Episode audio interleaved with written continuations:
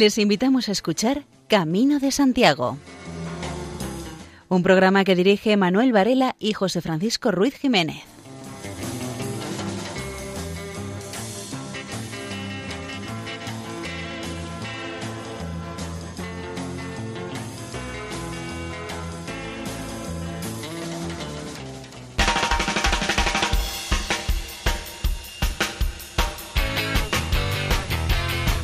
Queridos oyentes, les damos la bienvenida a una nueva edición del programa Camino de Santiago en la sintonía amiga de Radio María.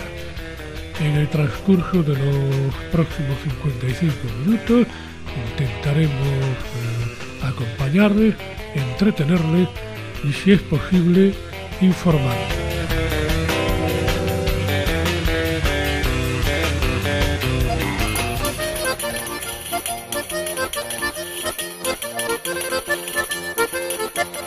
Nuestro programa de hoy tiene un contenido marcadamente informativo que combinaremos con algunas aportaciones musicales. Y sin mayor dilación, entramos en materia.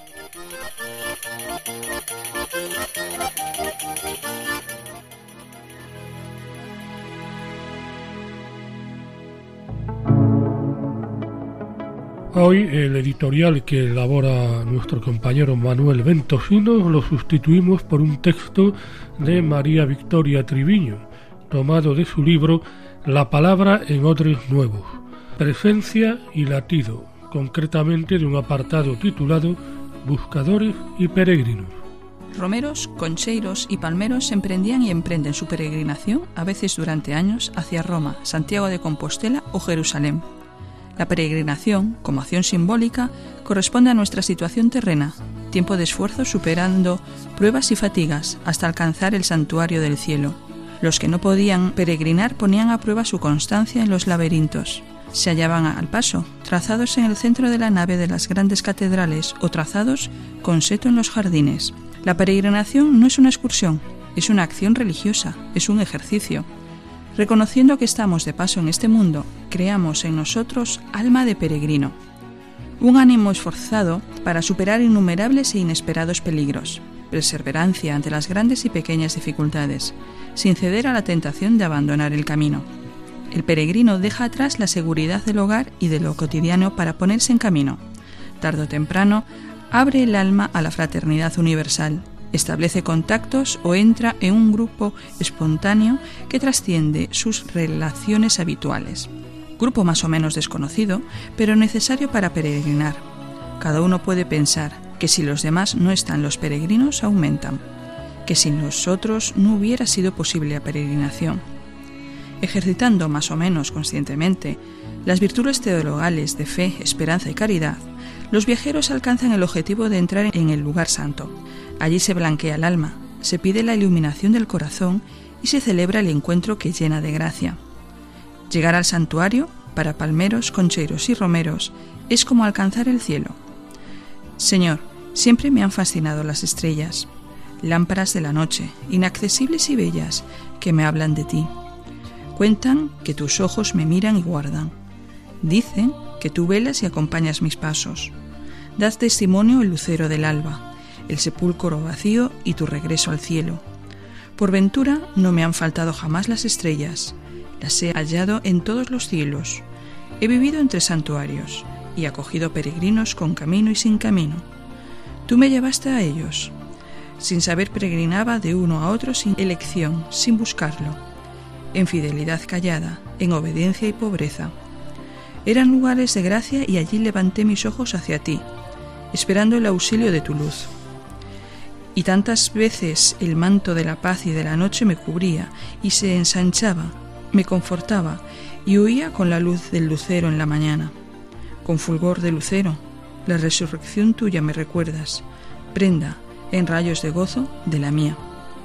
María Victoria Triviño, la palabra en órdenes nuevos, presencia y latido.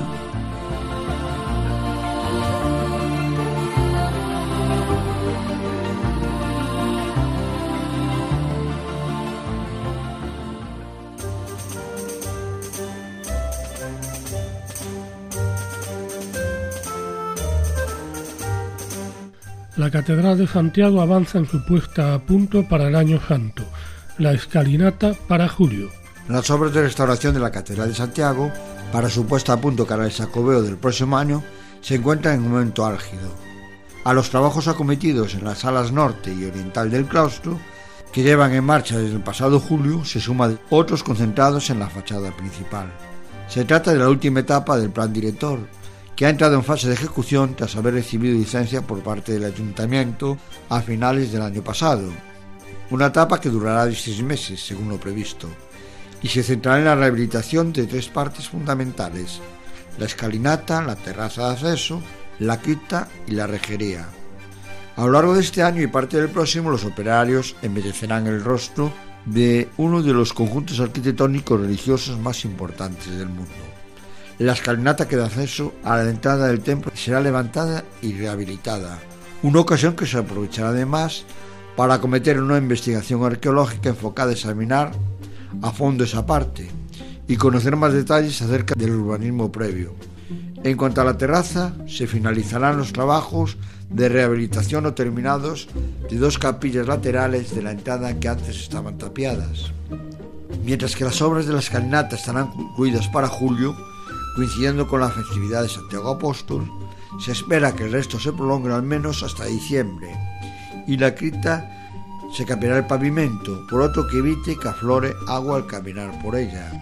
Se trata igualmente de una investigación muy importante, porque es una zona que ha quedado intacta desde hace varios siglos, a diferencia del resto de la catedral, que ha tenido hormigonada en su mayor parte. En el transcurso de la exploración esperan encontrar tanto restos arqueológicos como pautas y detalles acerca de cómo fue la fundación de la cripta. En relación a la reja, técnicos de patrimonio evalúan su estado y será llevada a un taller para su restauración. La nueva obra cuenta con un presupuesto aproximado de 1,6 millones. La inversión total hasta el momento ha sido de 24 y supone un paso más en la gran variedad de labores de restauración de la catedral acometidas en los últimos años. Esta es una información de Miguel Ruiz de Arcaute en el periódico ABC. La ermita del Espíritu Santo ya atiende a los peregrinos de la Vía de la Plata.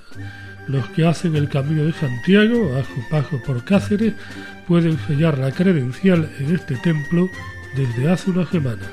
El párroco, Ángel Martín, dejó en el libro de visitas el siguiente mensaje de bienvenida. En nombre de todos los cristianos de la parroquia del Espíritu Santo, doy la bienvenida a los peregrinos que caminan hacia Santiago de Compostela a rezar ante la tumba del apóstol Dios os bendiga en el camino de vuestra vida. Desde el pasado 16 de febrero, los que se dirigen a pie a la capital de Galicia pueden hacer una parada en la ermita del Espíritu Santo, que es de finales del siglo XIII y principios del XIV. Sus orígenes se debaten entre una mezquita, una sinagoga o un convento de caballeros templarios.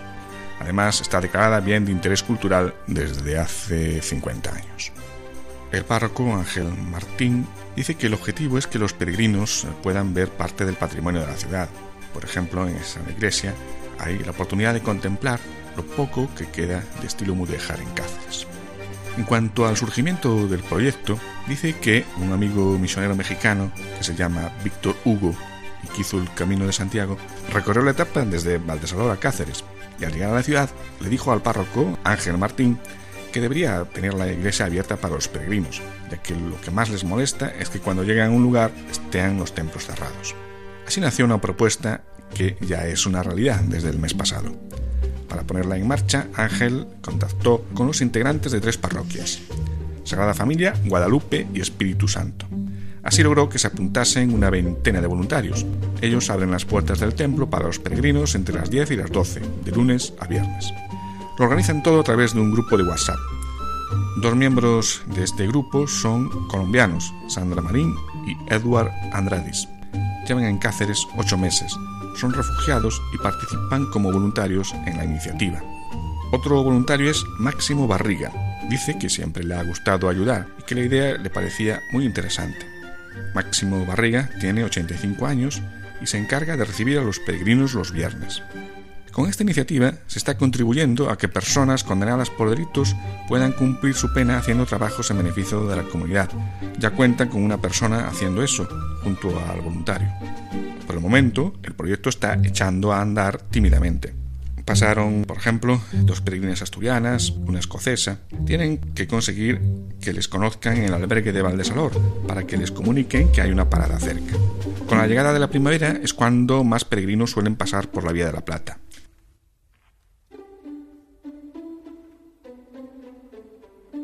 Un equipo de profesionales formado por 60 personas se desplazó a Jamos para grabar la serie de Amazon Tres Caminos, protagonizada por los actores Alex González y Verónica Echegui.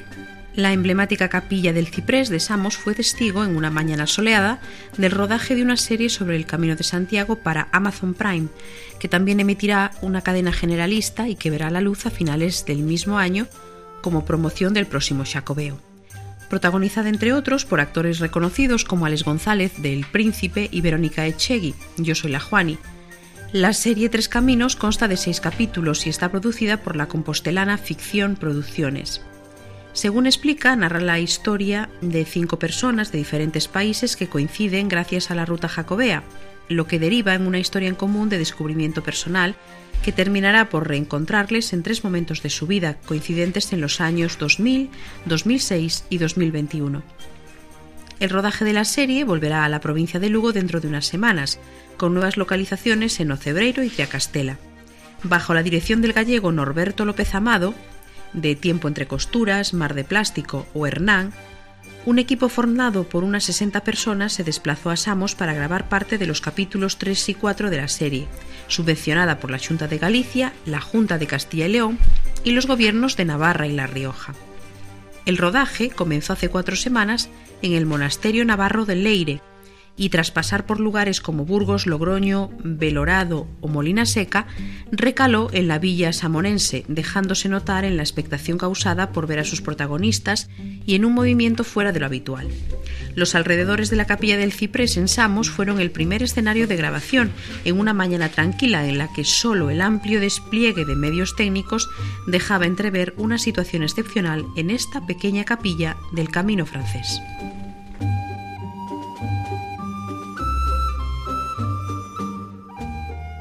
La proximidad del Año Santo impulsa un albergue privado en Bruma. El establecimiento, situado cerca del público, se prevé que abra en agosto.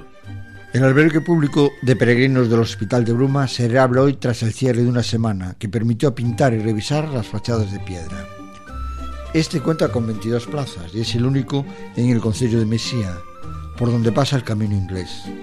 A escasos metros se está construyendo una alternativa privada para atender la demanda, ya que el actual se queda pequeño en la temporada alta para atender a tanto peregrino. Al frente de este nuevo establecimiento está Paula Gómez, una vecina de 37 años formada en Administración y Atención Sociosanitaria.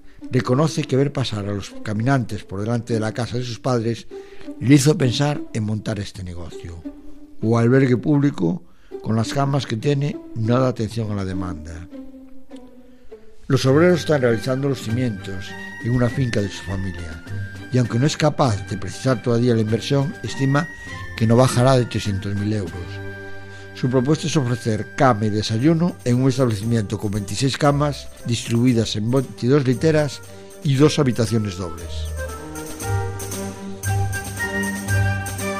Segundo Seminario de Hospitalidad en Madrid los días 28 y 29 de marzo. Respondiendo al incremento de peregrinos hacia la tumba del apóstol Santiago y teniendo en cuenta que cada vez se abren más albergues y son necesarios más voluntarios para su funcionamiento, la Cofradía de Santiago Apóstol de Madrid y la Real Iglesia Parroquial de Santiago y de San Juan Bautista, en comunión con la Fundación Acogida Cristiana en los Caminos, ofrece un seminario de acogida y hospitalidad que capacita a los voluntarios en los albergues parroquiales o sin ánimo de lucro a lo largo de todos los caminos jacobeos Requerimientos. Querer servir y ayudar en los albergues como voluntario de forma desinteresada. Entender la hospitalidad al peregrino como un acto cristiano de acogida tanto material como espiritual. Es recomendable haber realizado el Camino de Santiago. La duración será de seis horas repartidas entre las tardes del sábado 28 de marzo, de 18 a 21 horas, y la mañana del domingo 29, de 10 a 1 del mediodía. El contenido seguirá tres ejes básicos, histórico-tradicional, espiritual y asistencial. El lugar de los encuentros serán las dependencias de la parroquia de Santiago y San Juan Bautista de Madrid, entrando por su lateral en la calle Santa Clara número 4. El costo de 30 euros incluye la recepción del material didáctico, un diploma de aprovechamiento y capacitación, un refrigerio en los descansos y vino español de cierre. Más información en el correo electrónico cofradía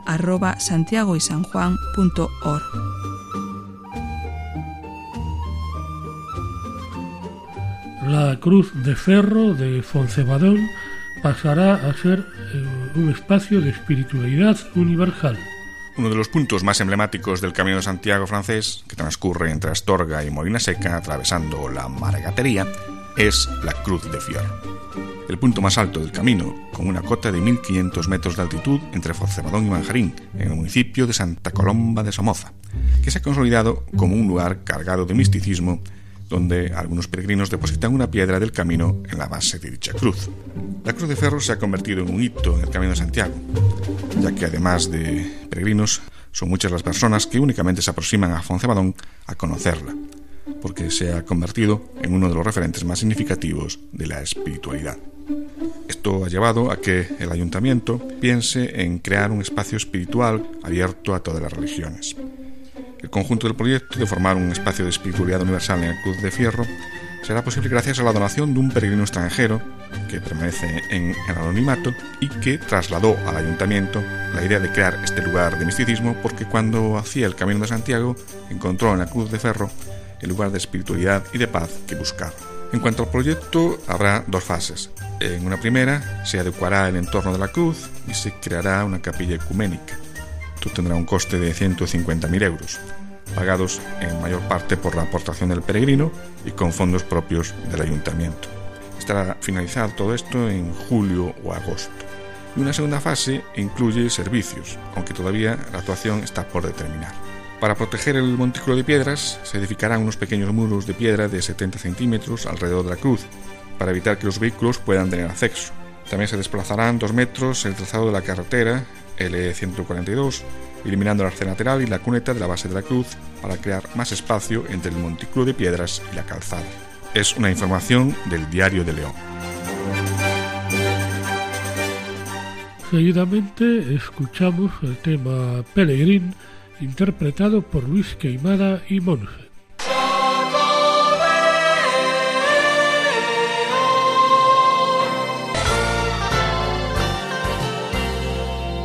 sombreiro de alancha sobre o lombo Unha escravina a cabaza e un bastón.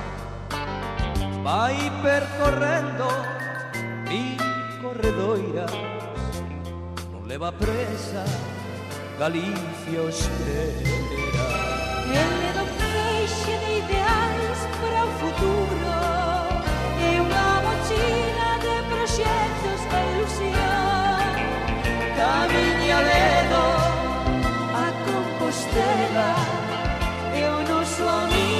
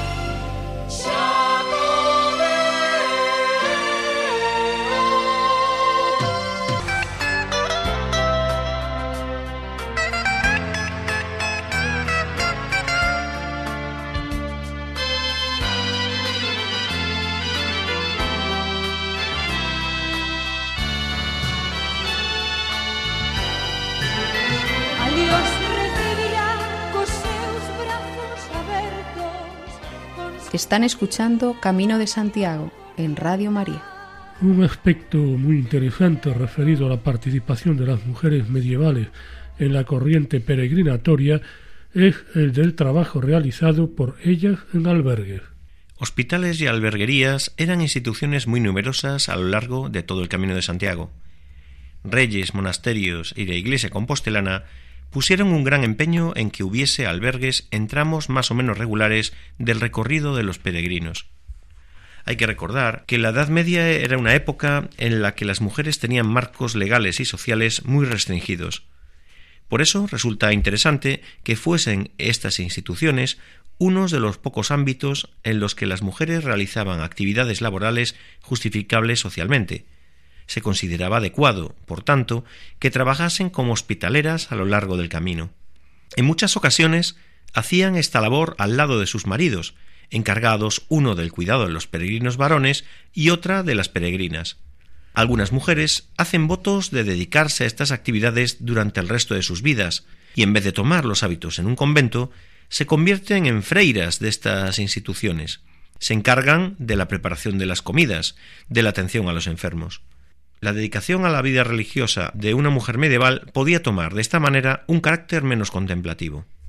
En los propios monasterios y también en los monasterios femeninos solía existir una hospedería para viajeros y peregrinos. En los monasterios podían residir viudas o solteras que habían cedido sus propiedades a cambio de un lugar donde permanecer en la última etapa de su vida, y algunas de ellas se encargaban del trabajo de la hospedería.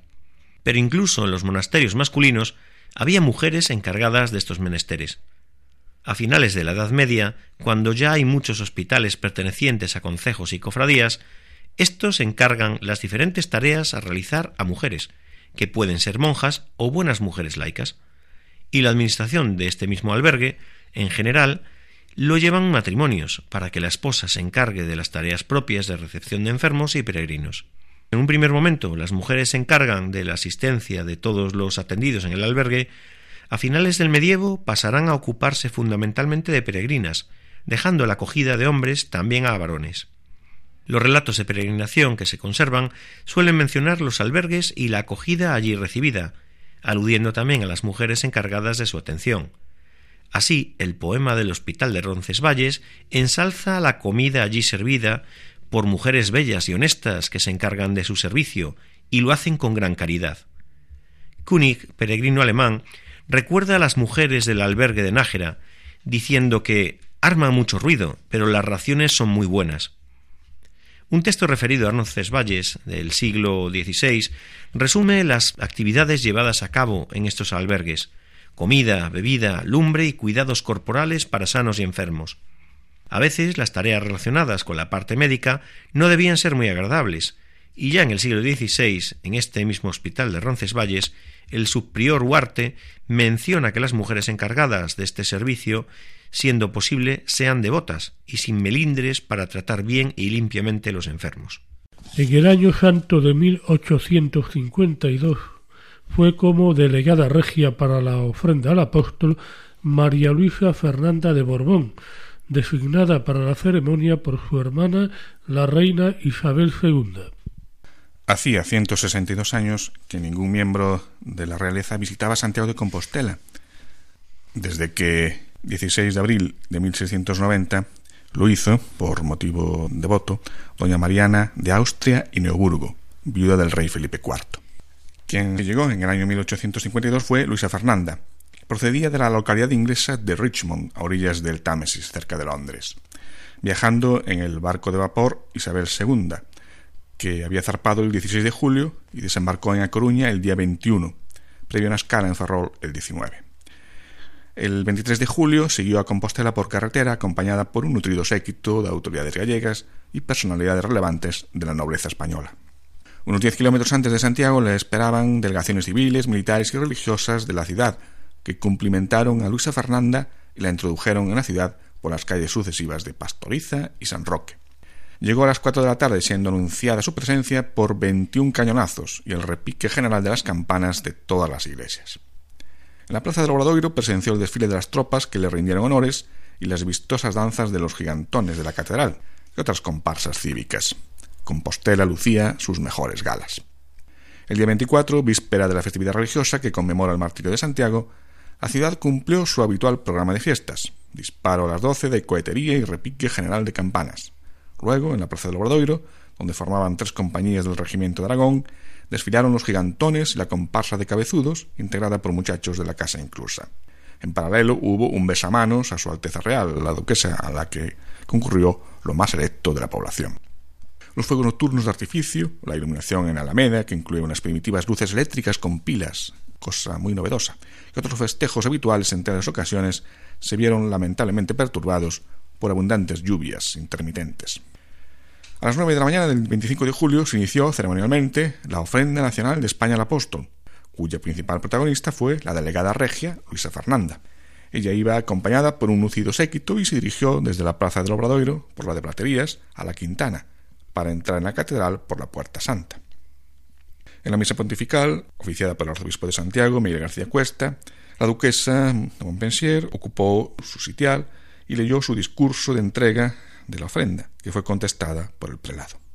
El viaje de regreso comenzó el día 28, después de que la duquesa obsequiase a las principales autoridades gallegas que formaron parte de su séquito con valiosos objetos, y como no podía ser menos, hizo donaciones en metálico para los establecimientos benéficos y otras necesidades públicas. Por carretera se dirigió a Marín, lugar donde embarcó para continuar hasta Cádiz y desde allí de nuevo por tierra se dirigió Luisa Fernanda a sus propiedades en la localidad sevillana de Villamanrique. La presencia de las mujeres en el camino también puede constatarse en su preocupación por facilitar el viaje a quien peregrinaba. Las mujeres medievales no solo llegaron a través del camino a Santiago, sino que con sus donaciones y fundaciones, y también con su trabajo, contribuyeron a la formación y mantenimiento de una infraestructura de acogida a lo largo de las rutas seguidas por los peregrinos. La reina Leonor de Aquitania, esposa del rey de Castilla Alfonso VIII, fundó cerca de Burgos un hospital, conocido como Hospital de la Reina, que fue el origen del monasterio de Huelgas, en el que las monjas albergaban a peregrinos y por supuesto a peregrinas. En Santo Domingo de la Calzada hubo un hospital solo para mujeres. La función de los hospitales en la Edad Media era sobre todo asistencial. La dedicación sanitaria es muy posterior. El refugio durante las noches en un lugar protegido y en compañía era un resguardo importante para evitar los asaltos. Había mujeres que peregrinaban en grupo, como una forma de evitar estas agresiones, pero también iban en grupo al mercado, a la fuente o a la era, pues estaban siempre sometidas a ese riesgo. Además del Hospital de la Reina cerca de Burgos, hay otra serie de actuaciones como la construcción del puente sobre el Ebro, en el lugar que después se llamó Puente la Reina, por Doña Mayor, mujer de Sancho III el Mayor. Mientras que la reina Urraca de Castilla posiblemente mandó construir otro puente sobre el Miño en Portomarín. El puente de Belorado se construyó por iniciativa de la reina Constanza, mujer de Fernando IV de Castilla.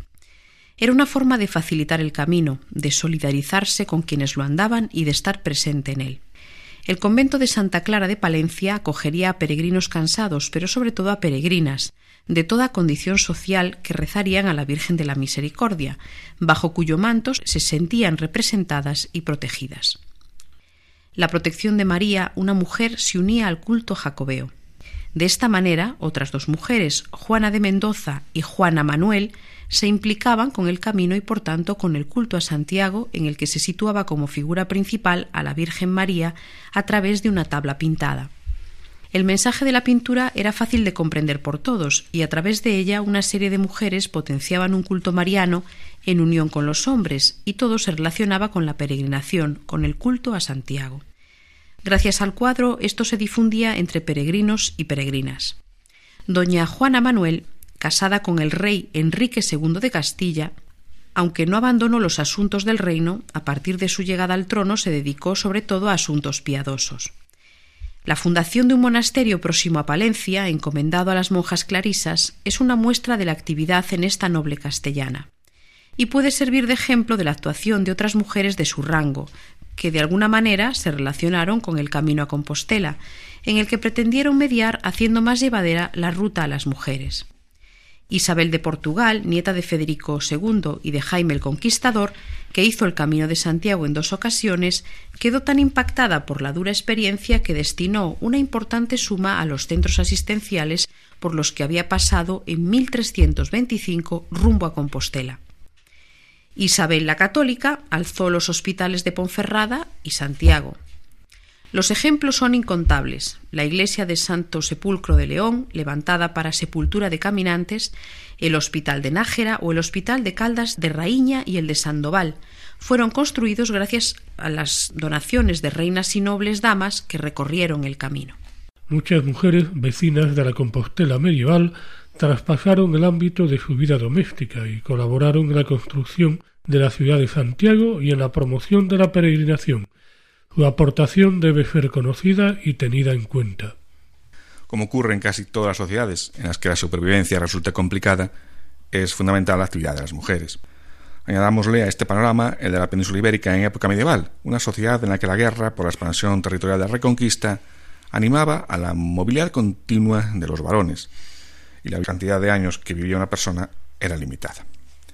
La viudedad o simplemente la falta de varón cabeza de familia favorecía el protagonismo de las mujeres para hacer subsistir a la familia, teniendo evidentemente que compatibilizar ese desempeño con su relevante papel en el trabajo doméstico.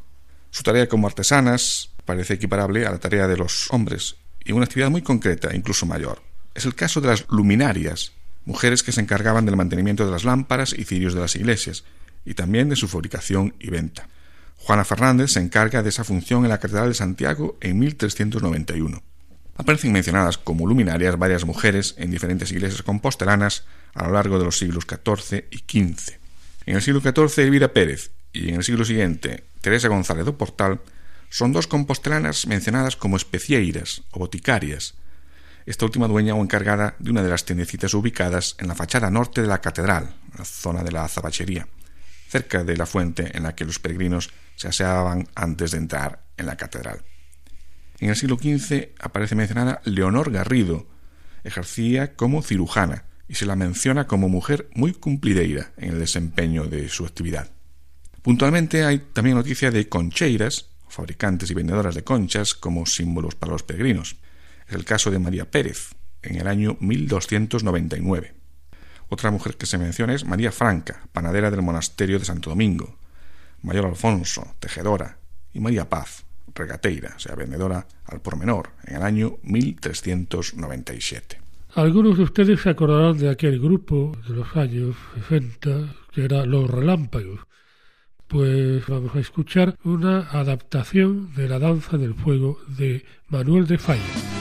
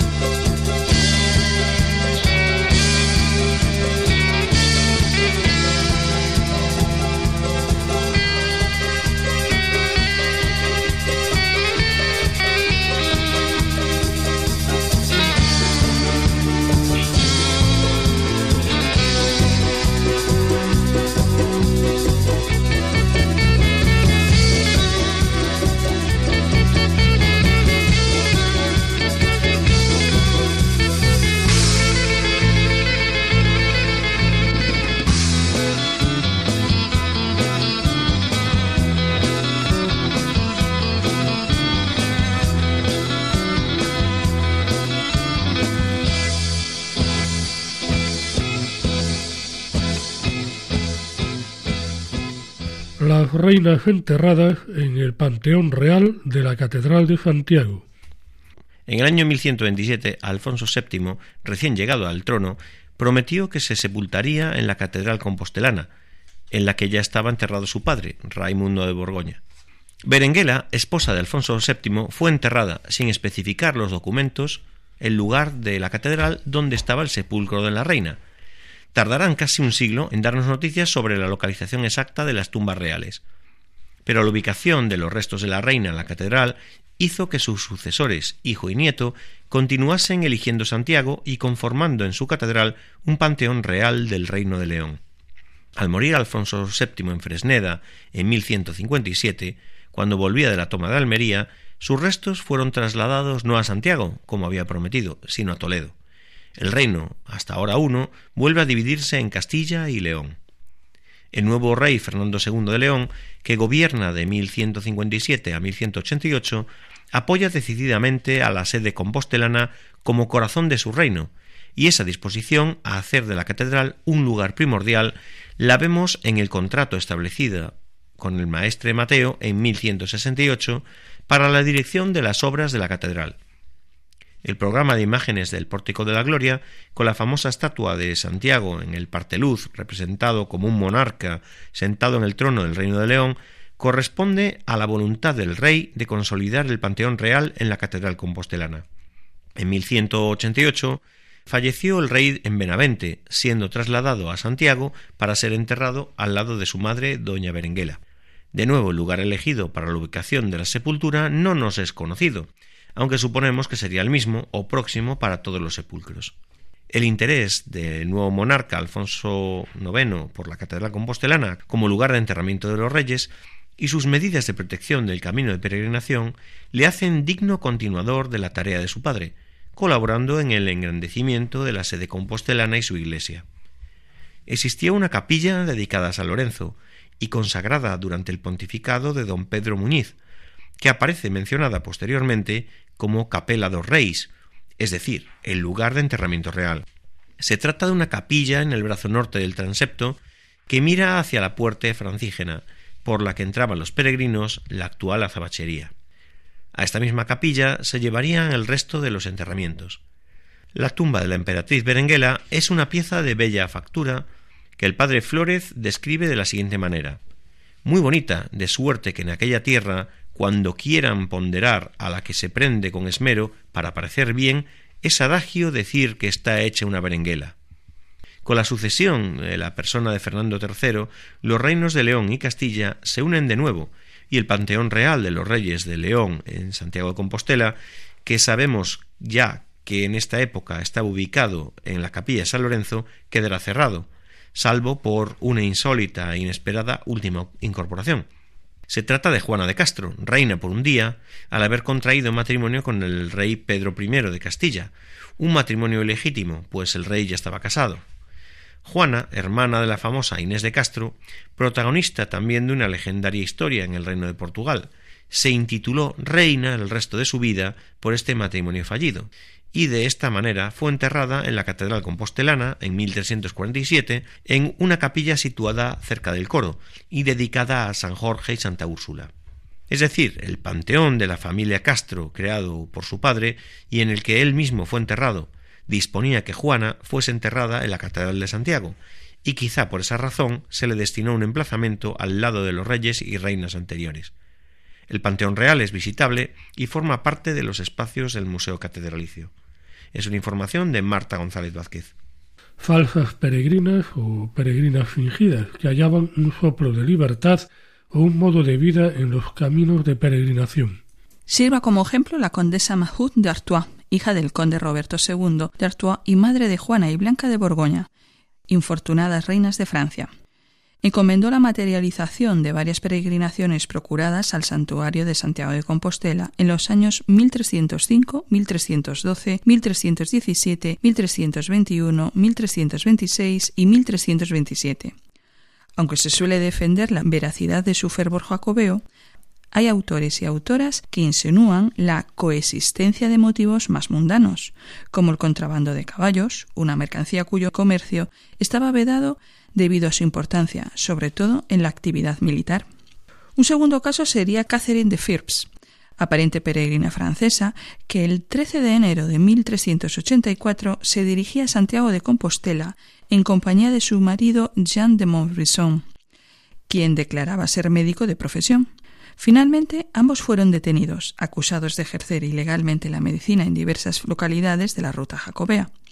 Por cierto, en relación directa con la práctica profesional de las mujeres, recordamos a la especiera picheleira Elvira Pérez, quien otorgó sus últimas voluntades el 7 de julio de 1348, disponiendo que mando ao Hospital de Santiago para os pobres des maravedís, mando ao Hospital que chaman de Jerusalén cinco maravedís, mando os lazareros de Santa Marta e de San Lázaro dez maravedís a cada unha das mallateiras, mando que den a pobres vergonzosos tres mallancinas por mina alma. Las mujeres aparecen en el relato histórico y también en la creación literaria, como se evidencia en las cantigas de romería, de la lírica gallego-portuguesa medieval. En estas composiciones, las peregrinaciones y los santuarios servirían de excusa y telón de fondo a los afectuosos encuentros de las mujeres con sus amigos. El sumum sería la Wife of Bath de los Tales of Canterbury de Geoffrey Chaucer. Aparentemente, se trata de una peregrina fervorosa que había acudido devotamente a Santiago de Compostela y también a Colonia, Jerusalén y Roma. Pero detrás de sus viajes no se encontraba la búsqueda de experiencias religiosas, sino la obtención de aventuras amorosas, asunto sencillo en las moralmente degradadas rutas de peregrinación. En la Inglaterra de John Wycliffe se activó un discurso crítico y misógino. Mujeres peregrinas del siglo XXI, historias emotivas y de superación personal. Por primera vez en la historia, desde que hay series estadísticas, en el Camino de Santiago las mujeres peregrinas superaron a los peregrinos varones en el año 2018 y se confirmó en el 2019. Este cambio de tornas no se ve en invierno, cuando siguen siendo más hombres que mujeres los que están en el camino. En enero de este año solo un 38% son mujeres, mientras que a partir de abril pasan a ser ellas claramente mayoritarias.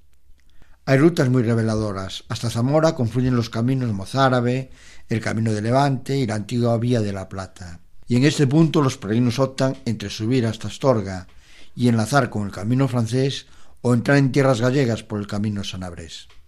En septiembre de 2018, el albergue de la villa de Tabara, radicado en esta ruta, registró 194 peregrinos, de los que 144 fueron peregrinas. El perfil a mujer contemporánea que pone rumbo a la ciudad del apóstol es muy diverso. Está Alina, una monja de 69 años, de origen polaco, que recorrió el camino desde su país natal en bicicleta. Su posición aerodinámica, sus hábitos y la velocidad hicieron el resto. Un vídeo en Internet con más de 500.000 reproducciones en pocas semanas se convirtió en viral en verano de 2017. No se escatimó en titulares, sobre bicicleta, la monja más veloz del Camino de Santiago, son supersónica del Camino de Santiago, la monja que bate récords en las redes sociales. Otro perfil de peregrinas son las mujeres que como pacientes de una enfermedad específicamente femenina, el cáncer de mama, hacen el camino juntas. Cada vez más programas especiales de Santiago, dinámica de grupos y convivencias entre enfermas con la misma patología ven en el camino de Santiago una terapia de curación, corroborada por las estadísticas.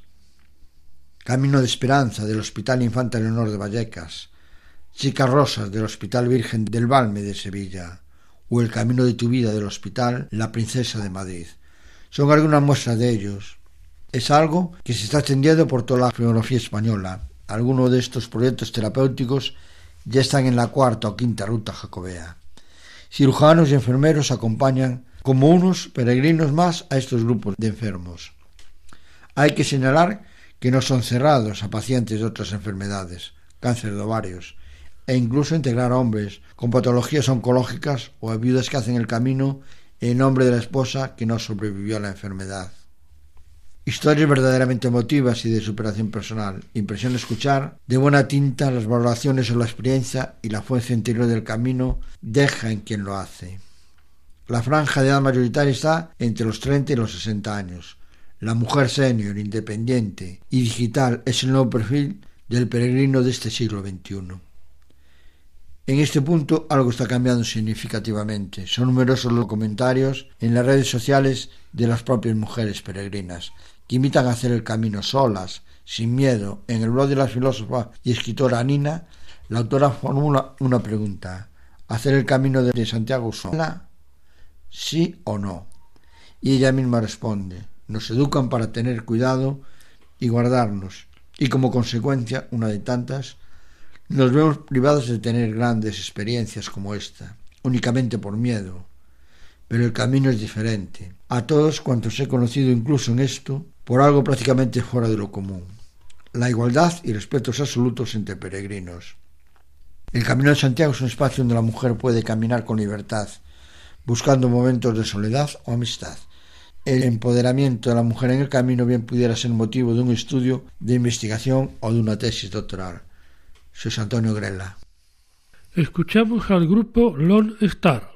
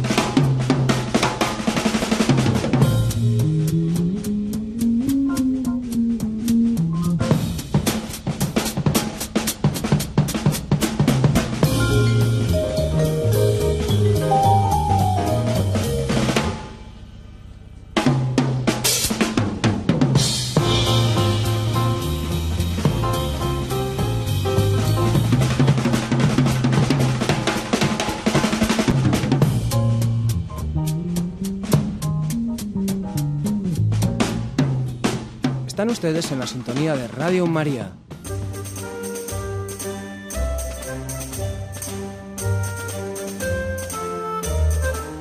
Pontedeume estrenará en abril un albergue privado para peregrinos. Tendrá 10 plazas con alojamiento y manutención gratuita.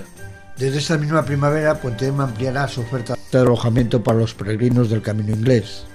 La empresa madrileña Caminamos contigo ha emprendido ya la puesta a punto de la Casa de Retiros Espirituales de la Villa, seguida hace unos meses por el Arzobispado de Santiago, para transformarla en un gran albergue. Las primeras 10 plazas de este equipamiento, las correspondientes a la zona de mano tendida, abrirán el 1 de abril. Apunta Mario Torres, que la zona de hospedería tradicional, gestionada por antiguos peregrinos que dedican parte de su tiempo libre a atender albergues del camino. Ocupará la parte del inmueble que requiere menos obra de accesibilidad lo que facilitará que habrá antes y ofrecerá a los caminantes cama, ducha, cena y comida de forma totalmente gratuita. Para la puesta en servicio de las otras 60 plazas restantes habrá que esperar un poco más, y es que dependerá del avance del remate de las obras, concebidas para hacer completamente accesible el inmueble y acondicionar la parcela. Desde la firma explican que los trabajos avanzan a buen ritmo.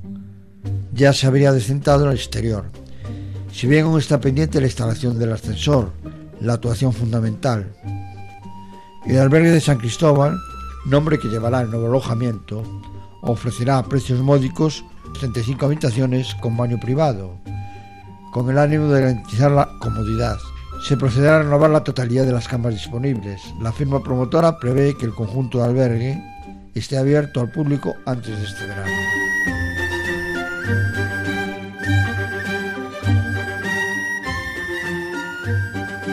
Asociaciones de Abaisalimia reclaman el camino xacobeo de Arraíña Santa.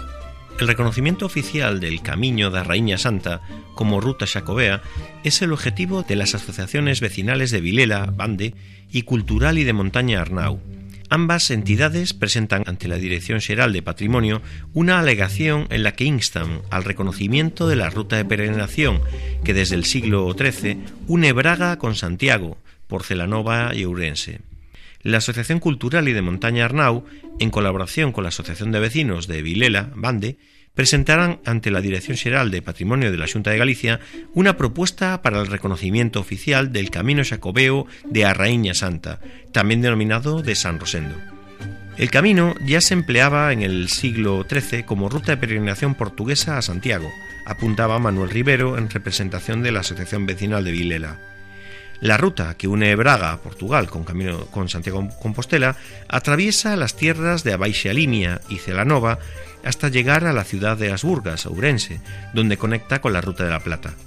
El camino, que coincide desde Braga con la vía decimoctava del itinerario de Antonino, Vía Nova, se bifurca en dos en Oschaus, Lobeira, para proseguir por la vertiente este de la Sierra do Leboreiro hasta Celanova.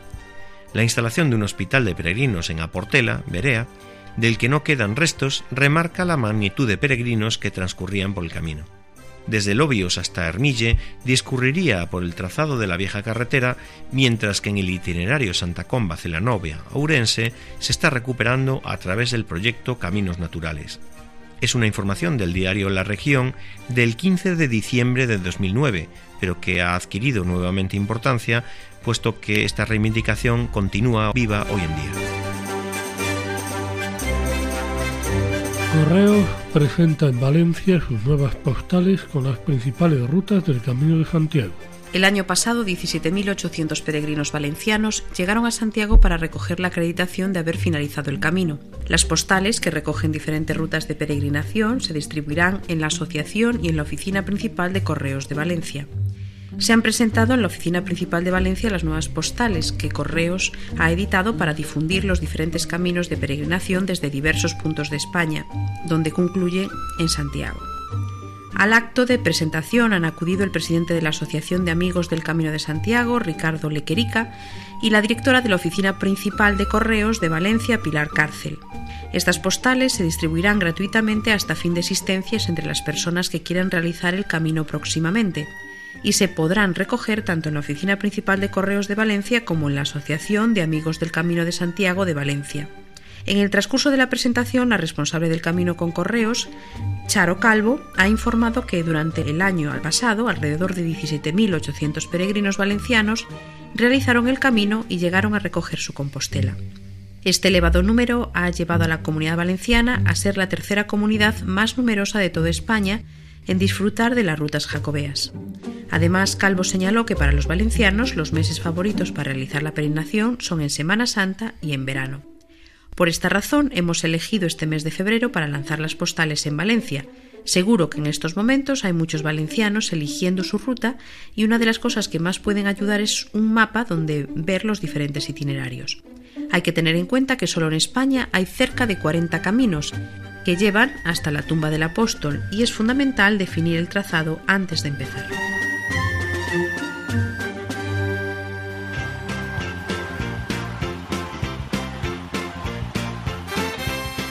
Llegamos al final de nuestro programa de hoy. Nos encontramos en dos semanas. Cuando estamos acabando un camino nuevo, que es la vía Cunin, os decimos hasta pronto y en Santiago. Que tengáis una buena noche. Para cualquier consulta o sugerencia pueden dirigirse al correo electrónico camino de radiomaria.es.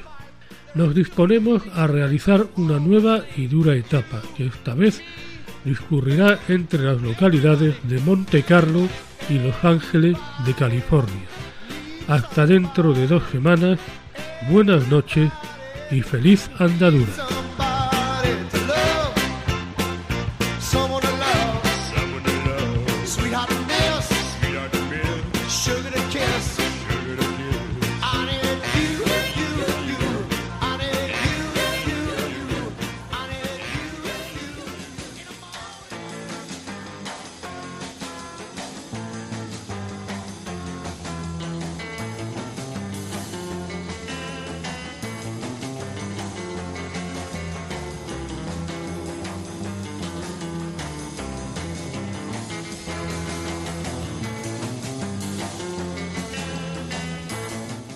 Han escuchado en Radio María Camino de Santiago, dirigido por Manuel Varela y José Francisco Ruiz Jiménez.